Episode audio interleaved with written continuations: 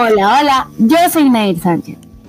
Y yo, Daniela Bustos, y es un placer acompañarlos el día de hoy, desde la ciudad de Guayaquil, en la cabina de ANG Radio, la radio que educa tus sentidos. Siendo las 3 de la tarde, comenzamos con nuestro programa. El tiempo se nos acaba. El tiempo se escurre entre nuestras manos. Hagamos un cambio para tener un mejor futuro.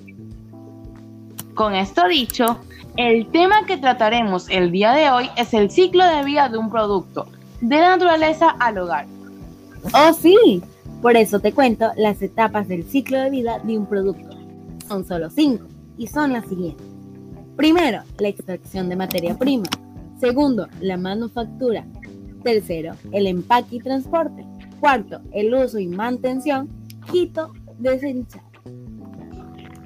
¿Quién diría que para ser tan pocas son tan esenciales? Que son las que se usan en el proceso de un cuaderno que tenemos todos los días en clase, que pasan de ser un árbol a transformarse en material de reciclaje al final de su uso. Tienes toda la razón, pero lo que me acabas de decir me dejó con una duda. ¿Cuál es el impacto ambiental que estas pueden crear?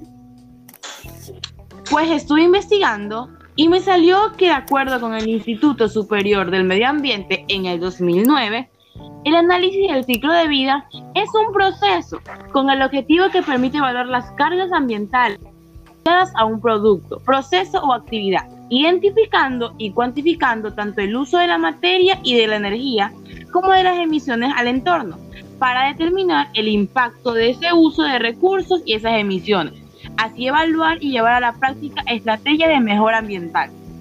Esto es debido a que se seguía la ideología de que un producto era creado y llegaba a su fin luego de su uso primordial.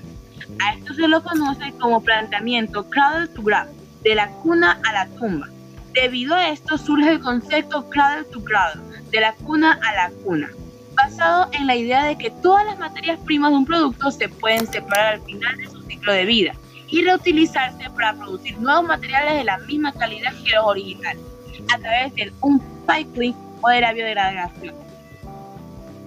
En serio, qué novedoso. Por lo menos, sabemos que la mayoría de los productos tiene un final económico. De acuerdo contigo, compañera. Es bueno haber podido comunicarles a los oyentes de estos maravillosos temas. Pero ya se nos acabó el tiempo creo que será para una próxima entrega. Nos vemos pronto. Un placer. Bye. Bye.